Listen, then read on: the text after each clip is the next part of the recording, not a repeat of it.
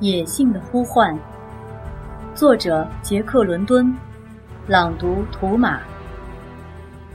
桑顿之死。巴克迈着轻松的步子，愉快地奔跑着。他越过了一些陌生的森林，精准地找到了回去的路。想把他搞得迷失方向的森林是妄想。巴克判断方向的能力。连指南针也相形见绌。他一边往营地的方向跑，一边强烈的感觉到那地方有了新的骚动。好几次，巴克停下脚步，深深吸入几口气，发觉空气中多了一种这块土地上以前从没有过的气息。他不由得加快脚步，以更快的速度飞跑回去。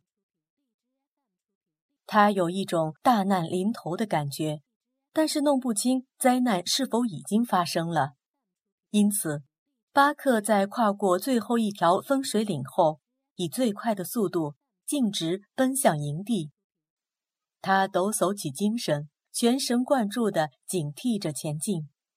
巴克发掘了一条新开辟的通往营地的路，顿时他紧张地竖起了全身的毛。巴克迅速潜入旁边的小径，小心翼翼地追寻过去。他不放过每一个细微的变化，仔细观察沿途的一切迹象，确定除了桑顿他们，还另外有人曾经来过这里。一股强烈的气味涌进了巴克的鼻子，他顺着那突如其来的气味一路追进森林里，在那儿，他看到了尼格横倒着的尸体。一支箭射穿了他的胸部，巴克断定，尼格死之前肯定痛苦了很久，一直到他爬不动。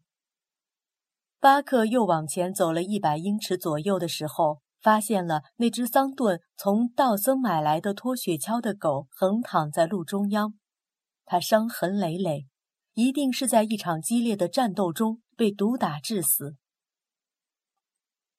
巴克没有停下来为伙伴的死而哀伤，他继续往前走去。这时，巴克隐隐约约听到从营地那边传来一些低微的声音。他集中注意力听着，那是一种单调的重复，有人正在营地里一起一落地唱着歌，好像在庆祝什么。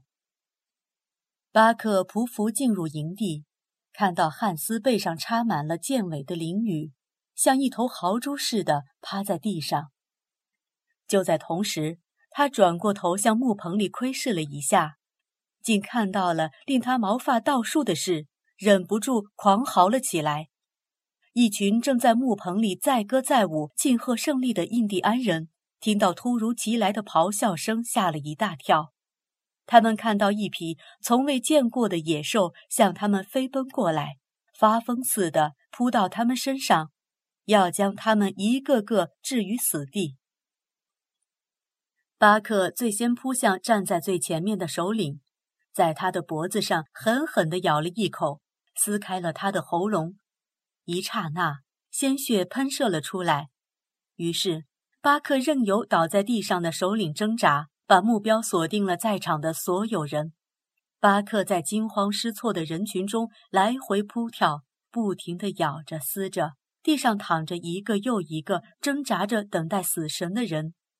巴克的动作太迅猛了，把他们搞得毫无招架之力。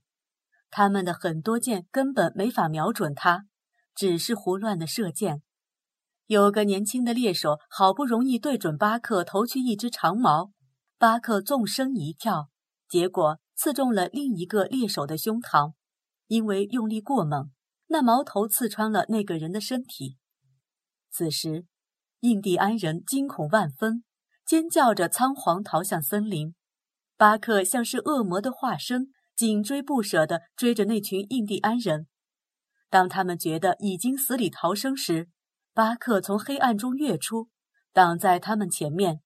然后转过身来，把他们像麋鹿一样戏耍一番，最后弄死他们。这是印第安人无法忘记的一天。巴克觉得疲惫不堪了，摇摇晃晃地回到那凄惨荒凉的营地去。在木棚里，他看到死去的皮特满脸带着惊讶的表情。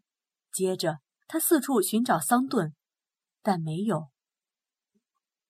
正在心急如焚的时候，他看到地上有一条挣扎的血痕，于是小心地一路跟着嗅下去，一直走到一个深潭的边缘。巴克看到了曾经为他舔伤口的斯基特，他的头和前脚都浸泡在水里。那道血痕到了深潭之后就不见了。巴克在水潭边搜索了很久，都没有发现桑顿的下落。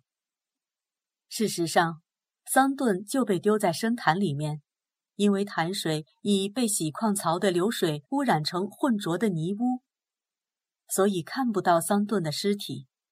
我们不禁想到，斯基特直到生命的最后一刻，仍然忠心耿耿地尽了自己的职责，一条善良而伟大的狗。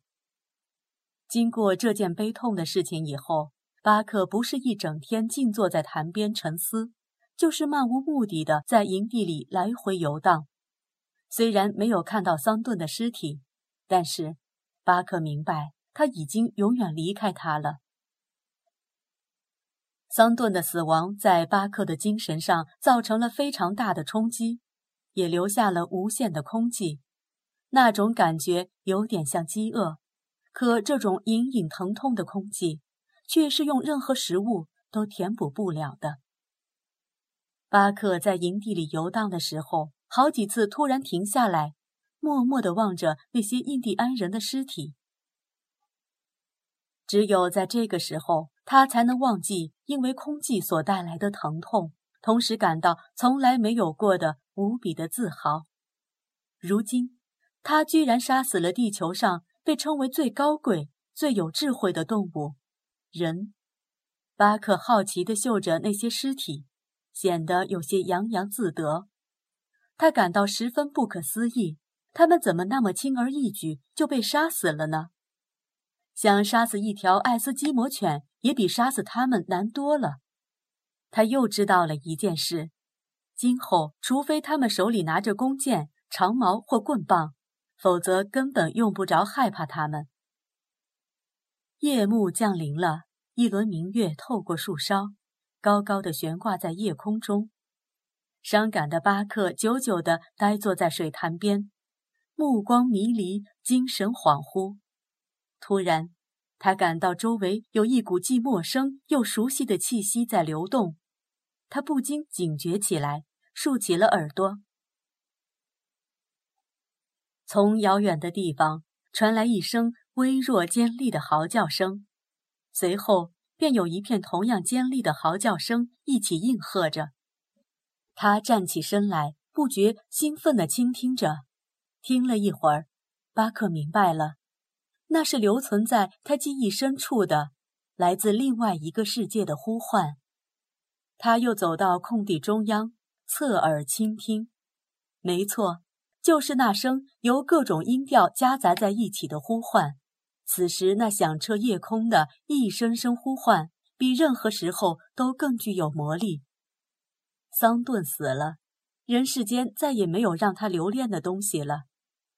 任何什么。都已无法束缚他了，他决定听从那声呼唤，像印第安人猎取迁徙的鹿群一样，狼群也为了捕获食物，跨过那片充满溪流和森林的平地，来到巴克所在的山谷，在那片月光如流水的空旷原野里，他们像一股银色的潮水般奔涌过来。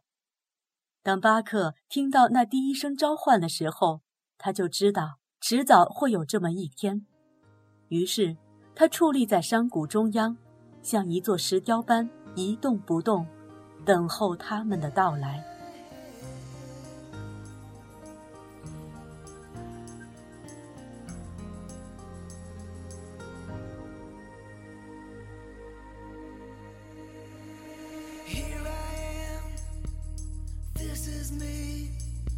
There's nowhere else on earth I'd rather be. Here I